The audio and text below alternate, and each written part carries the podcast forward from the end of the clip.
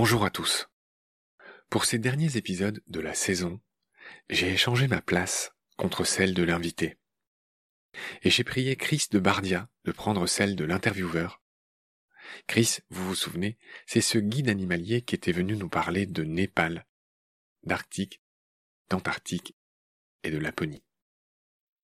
Attention, ces émissions ont été enregistrées en octobre 2020. Il y a donc beaucoup d'évolutions actuelles que j'ignorais à l'époque notamment la naissance de Combat, le petit frère de BSG qui invite les défenseurs de la nature. Et je vous invite à écouter l'épisode actuellement en avant-première, celui avec Roger Lahana, le fondateur de No Corrida, qui se bat pour l'abolition de cette pratique barbare. Je vous invite aussi à écouter l'autre petit frère de BSG, Nomen. Nomen est le petit dernier, ce petit frère linguiste qui raconte dans des épisodes de moins de dix minutes l'origine des noms du vivant, mammifères, oiseaux, poissons et arbres. Le premier épisode est consacré au renard. En attendant, voici le deuxième épisode de cette toute dernière série de l'année concernant les coulisses et la naissance de Baleine sous Gravillon.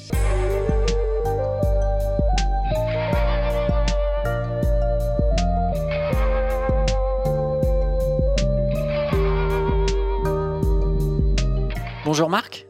Salut Chris. Eh bien, c'est euh, avec un très très grand plaisir que je te retrouve pour cette euh, seconde émission où les rôles sont inversés, où pour une fois c'est moi qui pose les questions. Nous avons vu dans un épisode précédent justement quel était cet euh, ADN de Baleine sous gravillon, comment cette émission est née. Bien sûr, elle est née de toi, donc on a parlé de toi, de ton parcours, de tes voyages qui t'ont donné ce goût de la nature des animaux, de la curiosité d'aller plus loin, de savoir comment les choses fonctionnent, et puis euh, de ton passé euh, journalistique que tu as eu avant et après tes phases de voyage et que tu as retrouvé bon an mal an à ton retour de voyage. Et puis euh, cette période difficile du Covid pour toi qui te donne cette impulsion de créer ce podcast Baleine sous gravillon pour remplir et donner un sens à cette solitude de, confinement que tu as euh, mal vécu. Est-ce que j'ai bien résumé, Marc? Euh, Oui. Oui, votre honneur. bon, très bien. Alors, bien sûr, maintenant, ce qui nous intéresse, maintenant qu'on a compris d'où vient cette émission, ce qui va nous intéresser, c'est euh, les rouages, les coulisses, euh, peut-être un côté parfois un peu technique, mais aussi euh, des côtés anecdotiques que tu dois très certainement avoir, des histoires drôles et moins drôles. Tout d'abord, je vais faire comme toi, tu fais très souvent dans tes émissions, que tu n'as pas fait avec moi d'ailleurs, c'est que je vais te poser une question par rapport à ce titre, Baleine sous gravillon. Explique-nous ça, Marc. oui, alors c'est un gimmick, le titre. J'aime beaucoup mon titre. Ah, pardonne-moi, un gimmick. Oui. Un gimmick dans une série, c'est une sorte de mème, c'est-à-dire c'est un, moment récurrent euh, qui revient euh, dans chaque épisode, quelque chose qui le rend reconnaissable, qui lui donne une patte, une habitude. Et moi, j'ai pas mal de gimmicks, y compris euh, inconscients dans Baleine sous Gravillon, des points de rendez-vous, des passages obligés, on va dire, ou une façon de faire. Mais effectivement, cette question, je me suis dit assez tôt, le titre il est bon selon moi parce qu'il est porteur, il est porteur de sens. Je vais pas dire que c'est une usine à rêve, mais c'est un petit tremplin qui permet à l'invité de philosopher un petit peu, de dire ce que lui y met. Sachant que la petite euh, parenthèse explicative que j'ai envie de faire, c'est que en journalisme, j'ai appris à l'école de journalisme qu'un bon titre, c'est plusieurs choses. C'est d'abord une belle vitrine de ton discours, de ton article, de ton reportage, de ce que tu veux mais ça doit aussi être un bon résumé. C'est-à-dire qu'un bon titre, c'est pas seulement un bon jeu de mots. Euh, c'est aussi quelque chose qui, euh, quelque part, est un résumé ultime de ton article ou de ton reportage.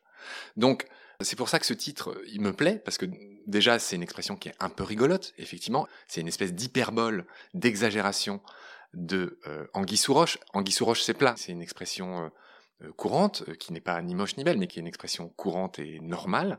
Baleine sous gravillon, c'est déjà ce que, voilà, ce que j'appelle une hyperbole. Il y a un petit effet comique, quoi qu'on en dise, quoi qu'on en pense. Baleine sous gravillon, c'est une exagération. Voilà. Et je mets cette exagération au service, euh, par exemple, de l'urgence qu'il y a à mieux comprendre la nature. En une phrase, une des raisons d'être de ce podcast, c'est pour que les gens connaissent mieux la nature et que cette meilleure connaissance de la nature leur donne envie de mieux la protéger. Il me semble que c'est aussi un de tes euh, un de tes piliers, toi qui es guide animalier dans tes circuits, tu as sincèrement l'envie d'éclairer les gens qui payent pour venir voyager et pas seulement euh, euh, aller euh, dans le sauna du bateau ou que sais-je, voir des ours polaires ou juste cocher des cases. Il y a aussi cette dimension chez toi que j'ai aussi d'éclairer, d'apporter ma toute petite pierre à l'édifice pour rendre la nature plus compréhensible et aussi exposer toute sa beauté, sa diversité. Est-ce qu'on pourrait dire que tu cherches à amener ta goutte d'eau, ta part du colibri avec cette baleine sous gravillon? C'est exactement ça. C'est exactement ça. C'est, je l'ai dit, c'est ma petite contribution à ma petite échelle. C'est ce que moi je peux faire en tant que passionné d'animaux, de nature. Euh, le fait que j'habite à Paris, mes connexions de journaliste, euh, euh, tous les efforts que je déploie pour avoir des invités dans leur immense majorité qui sont des experts dans leur domaine et qui sont aussi des passionnés et qui le disent bien et qui transmettent bien ces choses. Eh ben c'est ça, c'est c'est que chacun puisse apporter sa part pour que collectivement, on puisse euh, mieux faire, beaucoup plus faire pour la nature. C'est presque idiot de le dire. Aujourd'hui, c'est le temps des collapsologues, hein, c'est le temps du il est trop tard. Euh, réfléchissons déjà au monde d'après parce que ce monde-là, il est déjà perdu. Malgré euh, le fait que je me renseigne et que je suis pas imperméable à tout ce que disent les collapsologues et tout ça, je pense qu'il est toujours temps d'essayer de mieux faire, de bien faire. Et donc c'est toute la raison d'être de Baleine sous gravillon et de ce titre-là. Ça nous ramène, ce point-ci précisément, euh, Marc, à mon avis, à ce qu'on a déjà euh, discuté dans certains épisodes précédents, c'est que euh, très souvent, les problématiques de la nature ne sont nées malheureusement simplement d'une ignorance qui est généralisée parce que, comme on ne sait pas, eh bien, on a tendance à projeter simplement des choses qui sont propres à l'homme et en faisant ça, on fait des bêtises. Donc euh, une émission qui explique par des experts, c'est effectivement très pertinent parce que ça, c'est là pour euh, enlever des superstitions, et je dis superstitions euh, au sens grand et petit, des idées reçues simplement sur la nature et les animaux. Et ça, c'est toujours quelque chose de positif parce que quand on sait, quand on a la connaissance, quand on sait, eh bien, on ne peut plus prétendre qu'on ne sait pas. Et là, c'est là qu'on peut agir justement.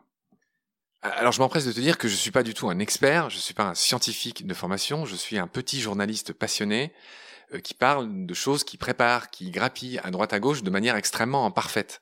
Toi-même guide, on est suffisamment copains toi et moi pour se le dire, nous ne sommes pas des experts et donc euh, quand on dit ces grandes phrases, euh, c'est avec beaucoup d'humilité. On, essaye d'apporter quelque chose. Moi, j'essaye de préparer avec soin. Dans ces dizaines d'épisodes de Baleine sous gravillon, je suis certain qu'il y a beaucoup de bêtises que je prendrai avec beaucoup d'humilité euh, dès lors qu'on me les signalera. Pour l'instant, j'ai pas eu de remarques, mais il est encore un peu tôt. Hein, c'est le début de la saison 2 là, au moment où on se parle, octobre 2020.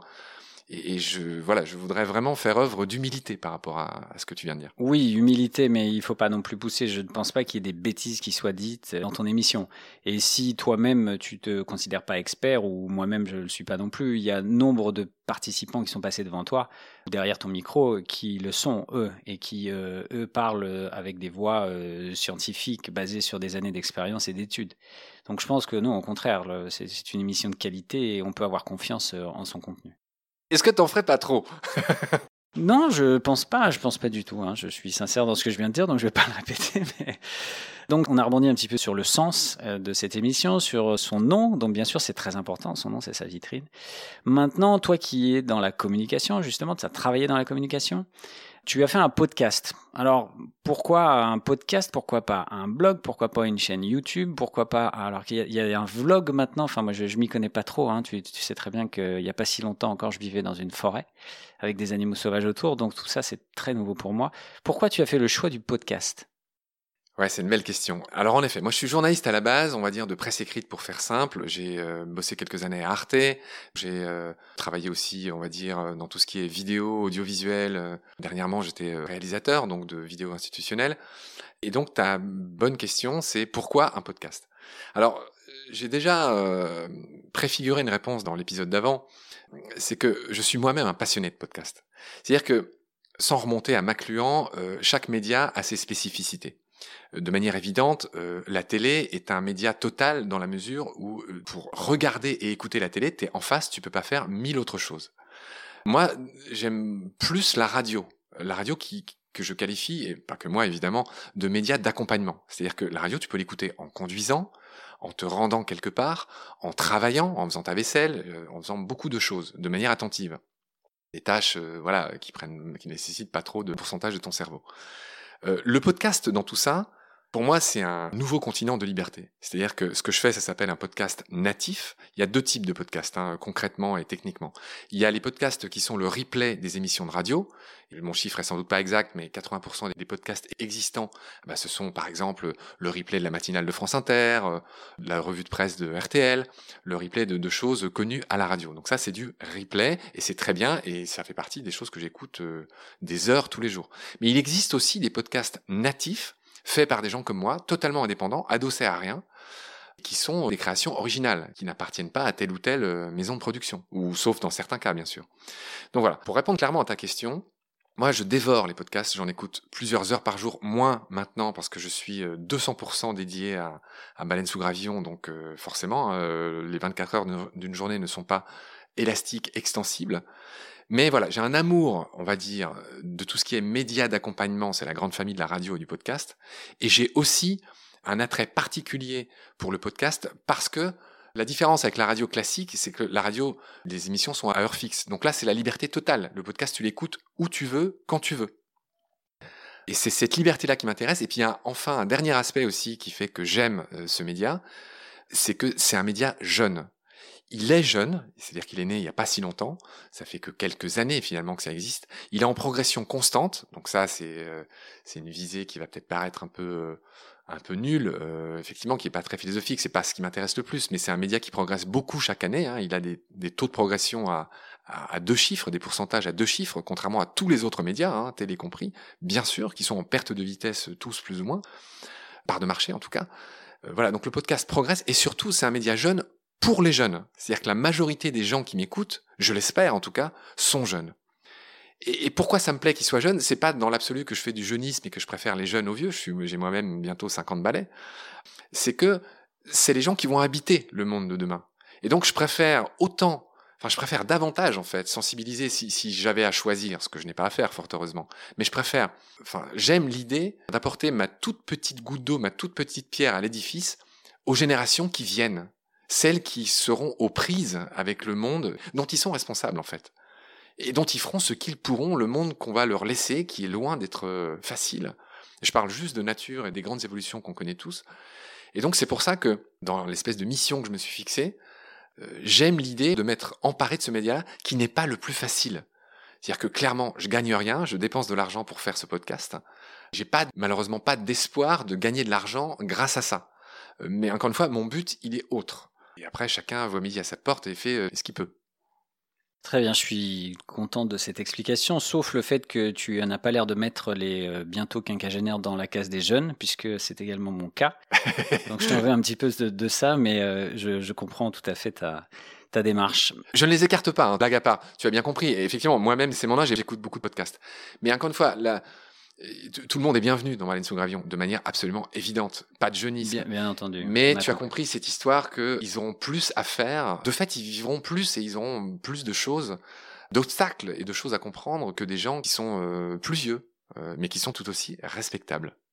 Bien sûr, c'était un peu une, pirouette. On comprend euh, l'enracinement que tu as fait pour cette émission, pour qu'elle puisse croître.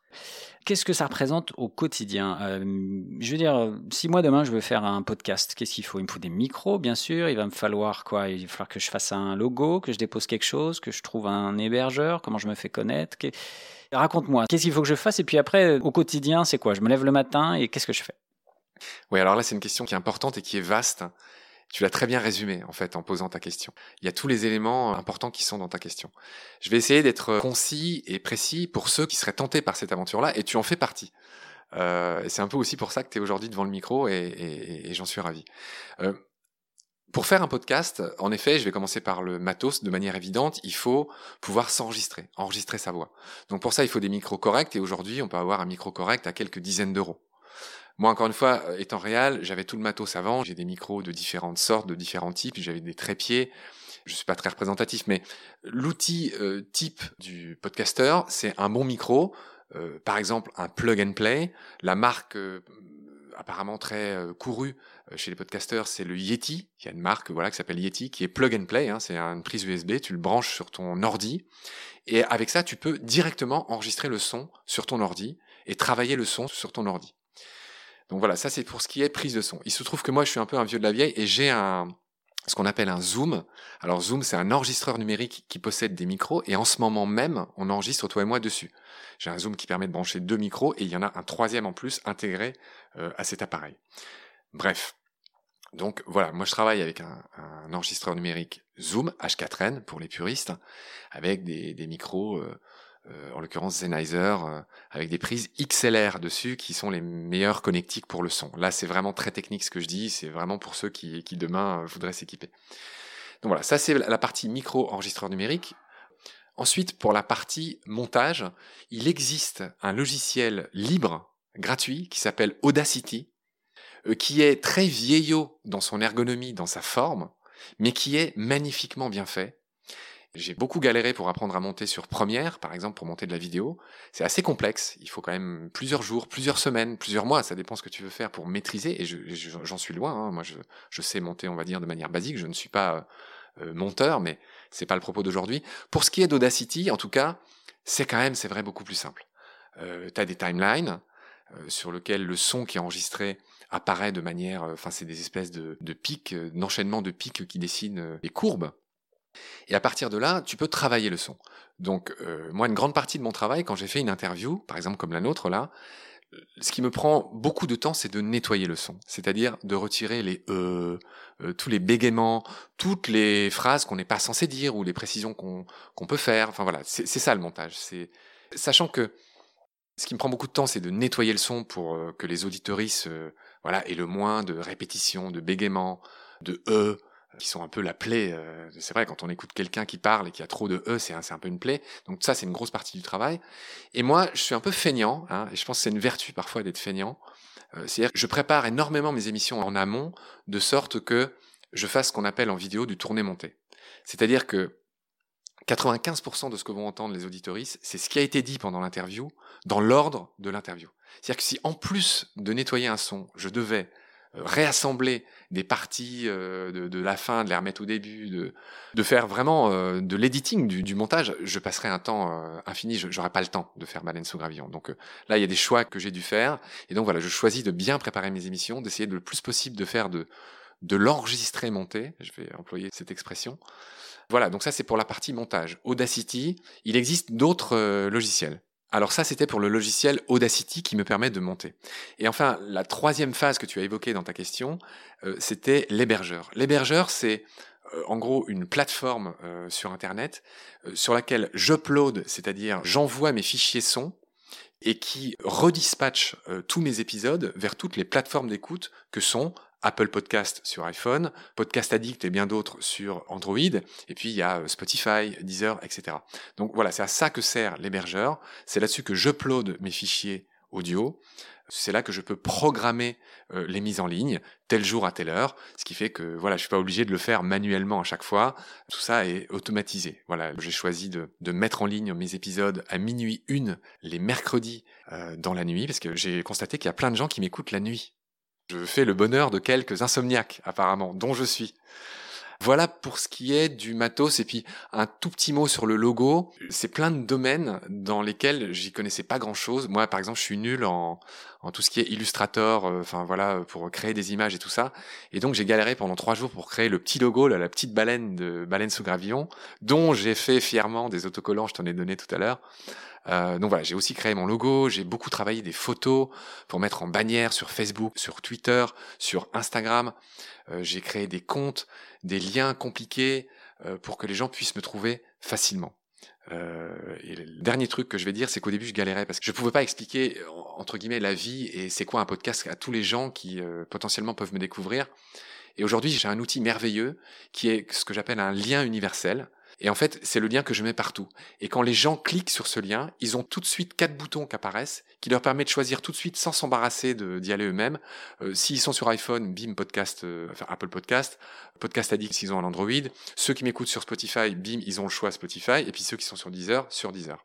Donc je pense que voilà, j'ai achevé de passer en revue, on va dire, le tout ce qu'on, pour répondre à ta question, tout ce qui est de l'ordre du matériel, du, des softs, du technique, on va dire, euh, l'aspect technique. Et du technique. Il y aurait beaucoup d'autres choses à dire, mais sinon on va faire éclater le format de l'émission, donc je vais en rester là.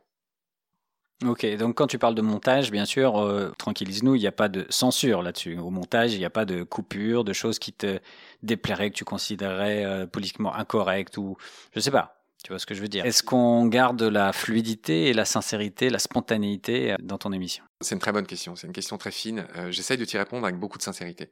Euh, non, je censure euh, très peu. Celui qui est le plus censuré, en général, c'est moi. C'est-à-dire que moi, j'ai des défauts, j'ai des propensions que moi-même j'aime pas trop, de forme et de fond. Dans la forme, je bégaye beaucoup.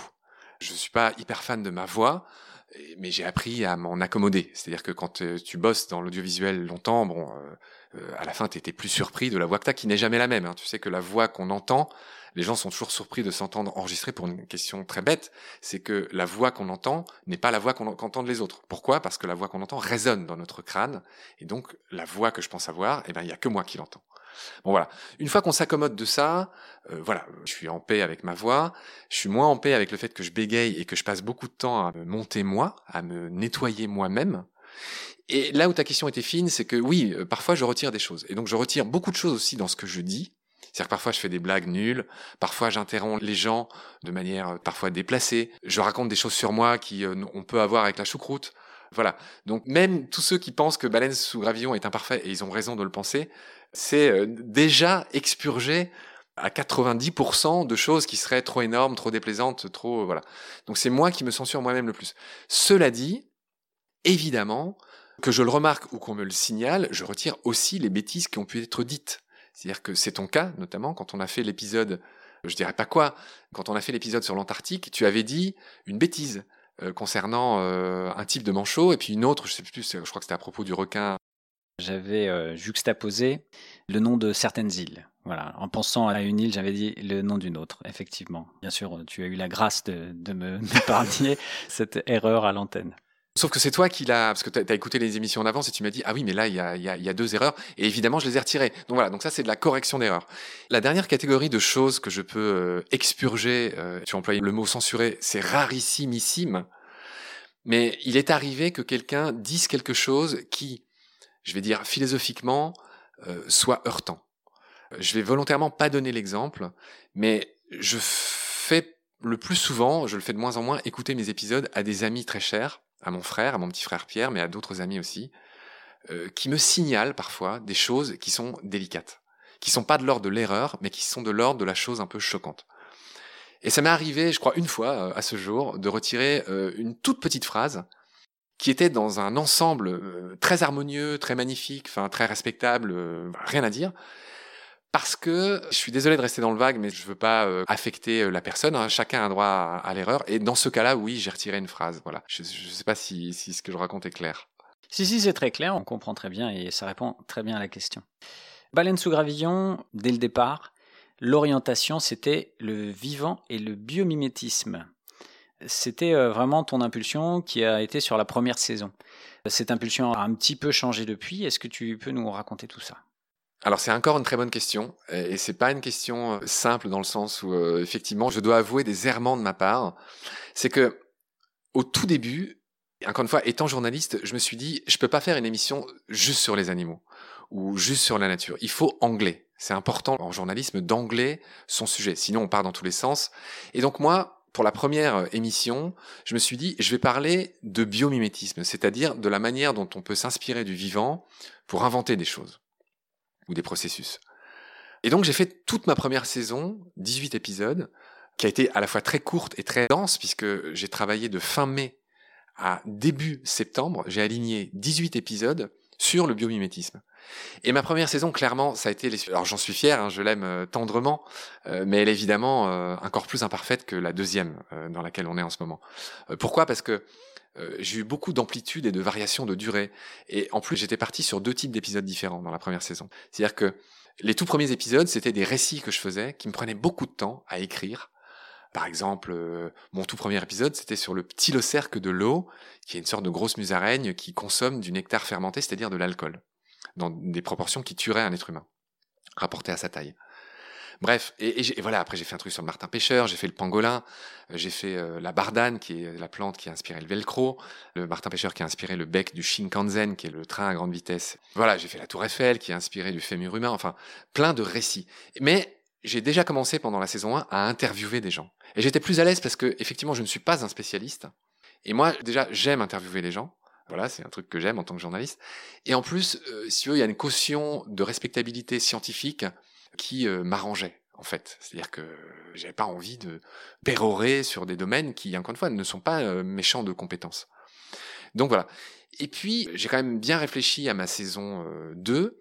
Et je me suis dit que en fait c'était idiot de se restreindre au biomimétisme. J'avais envie de parler de beaucoup d'autres choses. Et en effet, j'ai complètement ouvert mes ailes en saison 2 j'ai voulu rattraper un certain nombre d'oublis ou, d'erreurs de la saison 1. Par exemple, euh, la première personne que j'ai choisi d'aligner en saison 2, ben, c'est Brigitte Gauthier de L214, euh, qui est cette assos euh, qui publie de temps en temps des vidéos, par exemple d'abattoirs ou de, ou de choses qui dénoncent la façon dont on traite les animaux.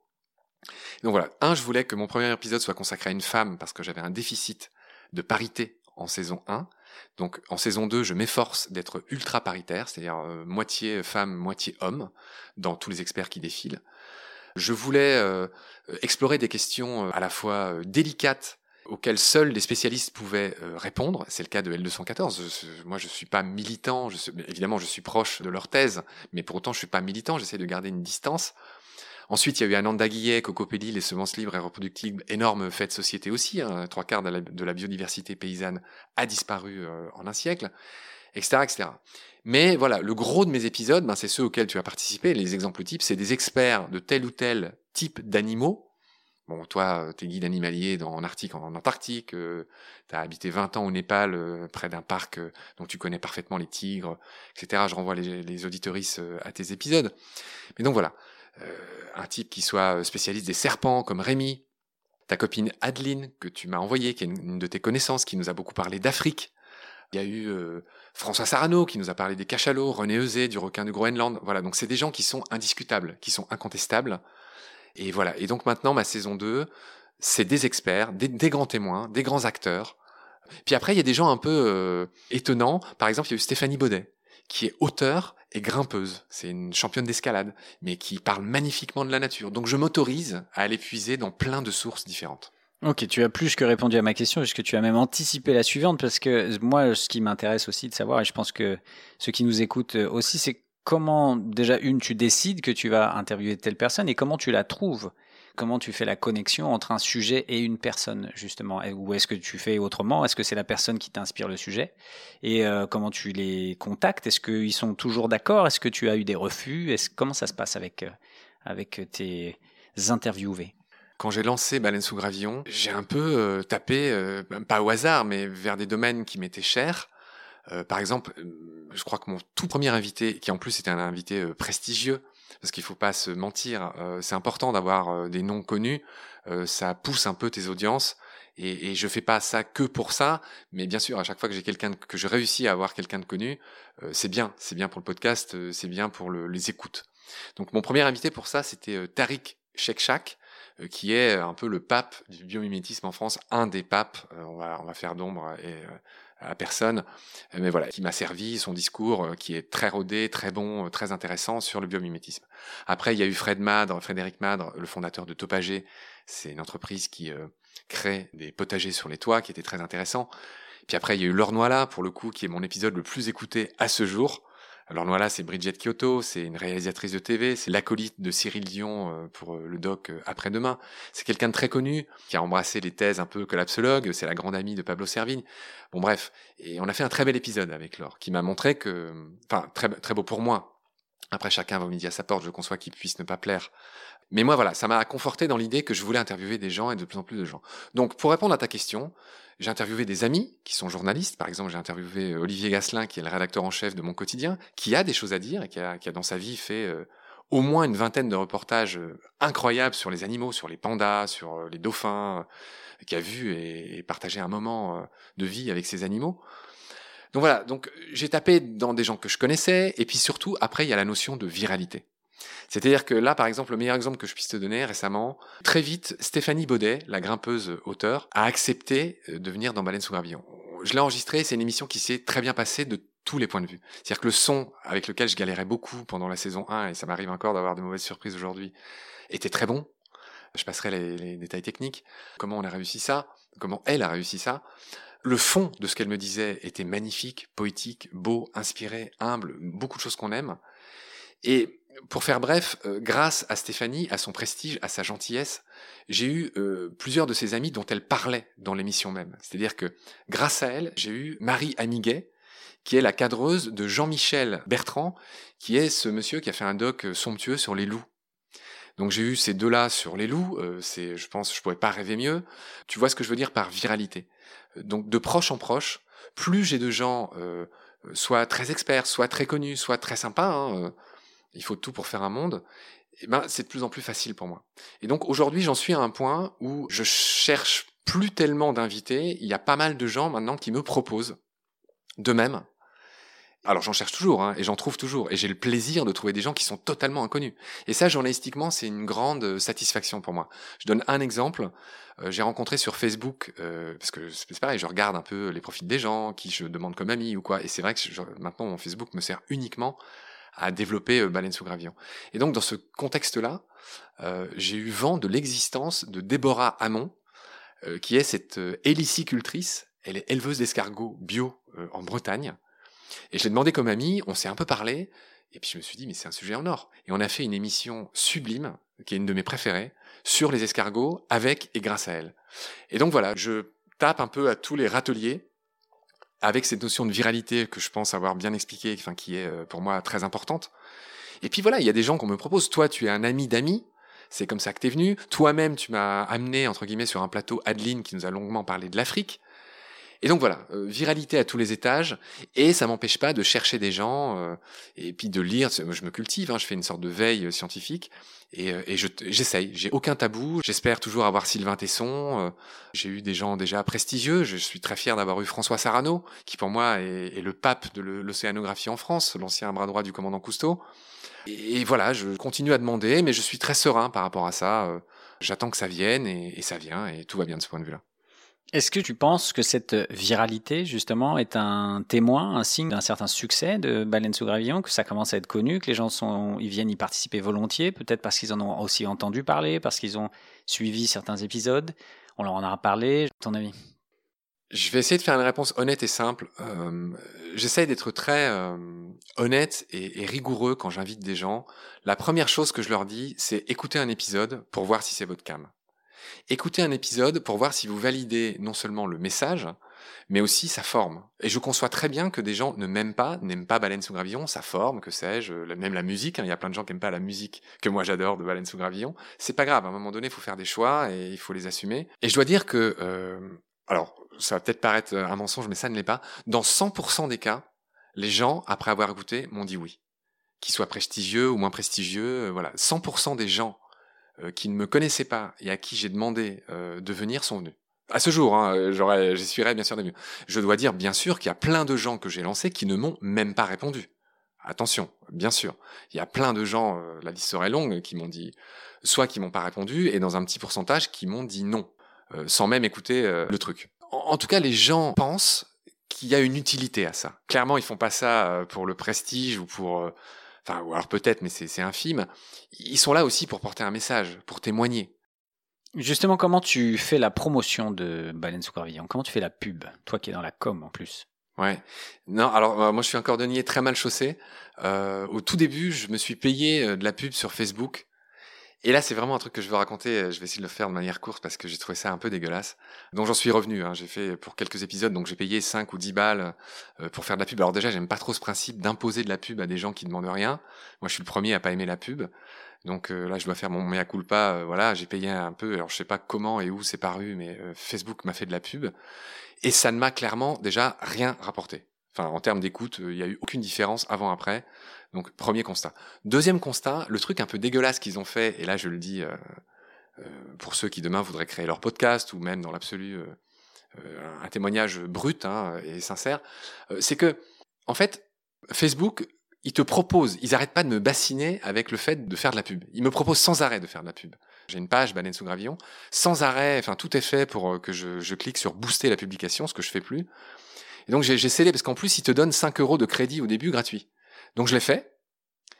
Et en fait ils sont malins parce que la toute première pub que j'ai faite avec eux, il se trouve que ça coïncidait en plus avec. Laure Noila qui est, euh, je l'ai déjà dit, de Kyoto, etc. C'est mon épisode le plus écouté, hein, en octobre 2020 toujours. Et ils sont malins parce que je sais pas comment ils ont fait, mais sans doute qu'ils ont fait une pub exagérément, enfin ils m'ont mis partout. Et en une soirée, j'ai fait un score que j'ai jamais atteint depuis. Donc, si tu veux, c'est l'hameçon, c'est l'appât pour te dire, ah ouais, la pub avec nous, ça marche. Et dès la deuxième fois où j'ai essayé de faire la pub, c'est ce que je t'ai dit, il n'y a aucune différence. Donc, tout est fait pour euh, te faire penser que ça marche. Donc, mécaniquement, ils font un truc qui fait que ça marche, en effet, hein, la, première fois que tu le fais. Et puis, moi, je l'ai fait euh, genre deux fois derrière, c'était il y a très longtemps et ça n'a rien fait. Voilà, je voulais raconter cette anecdote. Mmh. Est-ce qu'il y a d'autres, euh, tu as essayé d'autres euh, médias ou moyens que Facebook? À l'heure actuelle, je paye pour faire ce podcast, je n'en tire aucun revenu. Et donc, j'ai même ouvert un compte Tipeee sur la recommandation d'un ami, Fred, que je salue au passage. Donc voilà, j'ai pas de ressources, j'ai pas de. C'est un peu comme le reste, le logo, euh, la forme globale de l'émission, la musique, c'est beaucoup de choses. J'en suis rendu à inventer, à tâtonner. Et donc ce que je fais, c'est que à chaque épisode, j'essaye d'envoyer un, mail, euh, un mail global euh, de promo hein, à toutes sortes de gens qui sont un peu triés sur le volet, euh, qui sont experts d'un domaine, par exemple, je sais pas, tout ce qui est arbre, agroforesterie, revue ou site spécialisé sur les arbres. Donc ça m'a pris beaucoup de temps de toucher des gens qui ont à voir avec le, le domaine d'un épisode, le thème d'un épisode. Donc j'ai beaucoup fait ça au début, ça m'a pris énormément de temps. Je serais bien en peine de dire si ça m'a apporté ou pas, parce que je suis pas expert hein, dans mes propres euh, écoutes, euh, malgré tout. Sans doute que ça a apporté quelque chose, mais j'ai l'impression pas grand-chose. Et puis là, je suis dans une phase où j'essaye de moins en moins communiquer, que ce soit sur Facebook, sur Instagram ou ailleurs. Comme euh, Marco Malaspina, l'auteur de, de Bourlinguer, un très beau podcast que j'avais Marco que j'avais contacté au tout début pour me renseigner. Je l'ai pas dit ça non plus, mais je salue Marco. On a beaucoup parlé de, enfin, je lui ai posé des questions très naïves au début sur comment faire un podcast, et lui aussi m'a beaucoup aidé à me lancer. Marco m'a dit un truc, c'est que dès que tu mets de la pub dans un podcast, concrètement, c'est-à-dire qu'au début ou à la fin que tu mets une pub, en plus c'est difficile à décrocher de la pub, mais admettons, tout de suite ton auditorat est divisé par deux. Donc moi j'ai pris la décision de ne pas faire de pub dans Baleine sous gravillon. C'est-à-dire que personne n'entendra au début ou à la fin de pub. Et tout comme je fais pas, encore moins, je ferai un épisode sur tel ou tel truc, euh, une commande. Ok, alors justement, cette euh, fin de réponse euh, nous amène à une ouverture maintenant sur le futur. Baleine sous gravillon dans l'avenir, c'est quoi? Non, je sais très peu. Euh, je pense a priori que je vais garder ce format d'interview qui est un format de cœur. J'ai dit à quel point j'aimais les interviews. Je pense que j'ai entendu ça l'autre jour dans la bouche d'Edouard Baird qui citait René Girard, je crois, le philosophe, et qui disait que le plus court chemin de soi à soi passe par l'autre. Et je crois que toi, qui es un adepte de Krishnamurti, c'est un discours, enfin en tout cas c'est une phrase et un message que tu entends euh, donc moi voilà, évidemment que je préfère faire des interviews. C'est moins chiant que chiant dans tous les sens du terme. C'est-à-dire que moi faire des petits épisodes d'un quart d'heure ou même de dix minutes, le temps de, chercher les infos, de les mettre en ordre, de les écrire, de les dire, de les enregistrer, etc., etc. En fait, paradoxalement, ça me prenait deux fois plus de temps, c'est-à-dire deux jours, pour faire un épisode de 15 minutes de, de type précis, que de monter, allez, jusqu'à une heure d'interview. Là aujourd'hui, je suis rodé. En tout, je mets entre une journée complète, hein, parfois la nuit, et une journée et demie pour, en gros, traiter un épisode tout compris, de la préparation à la, à la mise en ligne. Je mets, on va dire, allez, une grosse journée et demie euh, avec parfois, enfin, pas les journées de feignasse. Voilà, donc je pense que je vais rester sur ce format d'interview, ça c'est certain, d'être plus régulier effectivement dans, dans les durées. Chacun l'a noté en fait. Par exemple, dès le plancton, dès les requins, j'avais trop de matière intéressante pour faire un seul épisode, même d'une heure. Je me suis dit une heure c'est trop, les gens vont décrocher. Et à mon avis c'est le cas. Donc certes, il y, a des, gens comme Thinkerview, qui est un de mes modèles, euh, qui font des émissions qui peuvent durer jusqu'à deux heures et demie, trois heures des fois. Bon, mais moi j'ai quand même choisi euh, d'arbitrer et je me dis ma, ma durée limite c'est une demi-heure. Mais donc par contre, moi, j'aime bien l'idée de faire des séries, euh, c'est-à-dire plancton 1, plancton 2, requin 1, requin 2, serpent 1, 2, 3, 4, anours, c'est-à-dire tous euh, les grenouilles et les crapauds, anours 1, 2, 3, 4 aussi. Est-ce que, donc là, tu nous parles des évolutions sur la forme. Comment tu vas hum, faire décoller euh, Baleine sous gravillon? Comment tu vas le différencier des autres podcasts et comment on va le remettre en avant? Il faut, je, pense que tu penses à ça. Il y, a, il y a un moment, il va falloir que ça soit autre chose que le, le passe-temps que tu as mis en place pendant le confinement. Là, tu investis tellement d'énergie qu'il faut que ça devienne ta profession. Et bien sûr, ça, ça va être le challenge. Et c'est peut-être le challenge principal, même au-delà de la forme. Euh, comment tu fais décoller la fusée maintenant qu'elle est construite et que tu as mis du carburant?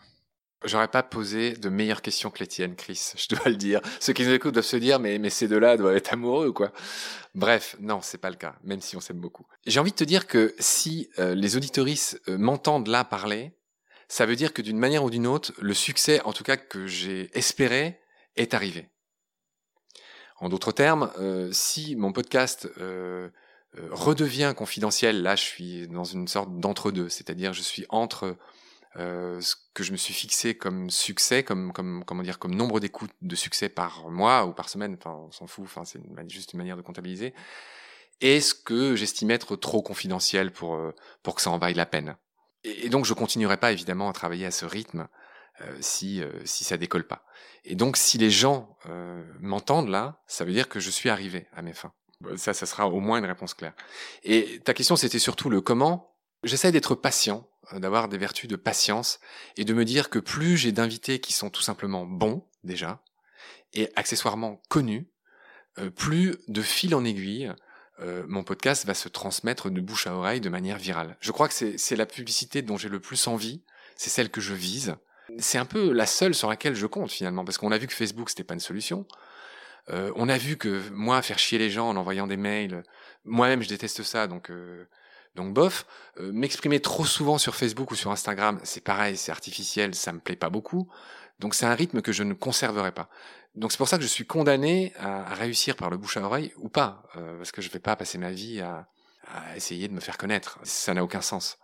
Je sais pas si j'ai répondu à la question. Si, tu as très bien répondu à la question. C'est l'ouverture sur euh, ce futur qu'on ne sait pas encore et que on saura sans doute quand cette émission passera, comme tu viens de le dire. Et je pense que c'est la dernière question de notre euh, interview d'aujourd'hui. On croise les doigts pour Baleine sous gravillon, on croise les nageoires pour Baleine sous gravillon. On espère qu'il y aura des saisons 3, 4, 5, 6 et bien plus. Merci Marc. Salut Chris.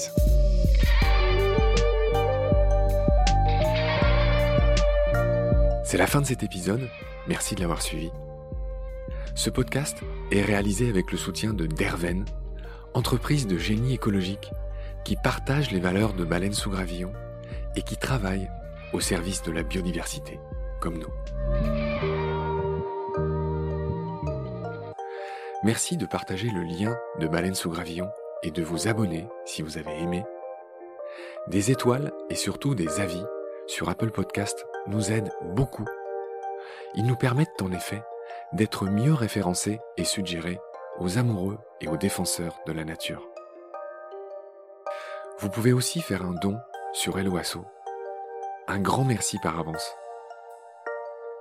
Vos messages, photos, conseils ou critiques sont aussi les bienvenus sur la page et le groupe Facebook de Baleine sous Gravillon, ainsi que sur notre chaîne YouTube. Je vous recommande aussi la visite de notre site, où sont désormais publiés nos articles et les galeries photos de tous nos amis photographes de nature. Ce site est ouvert aux contributions de tous, messages, articles, photos ou vidéos. Il suffit de nous le proposer par message.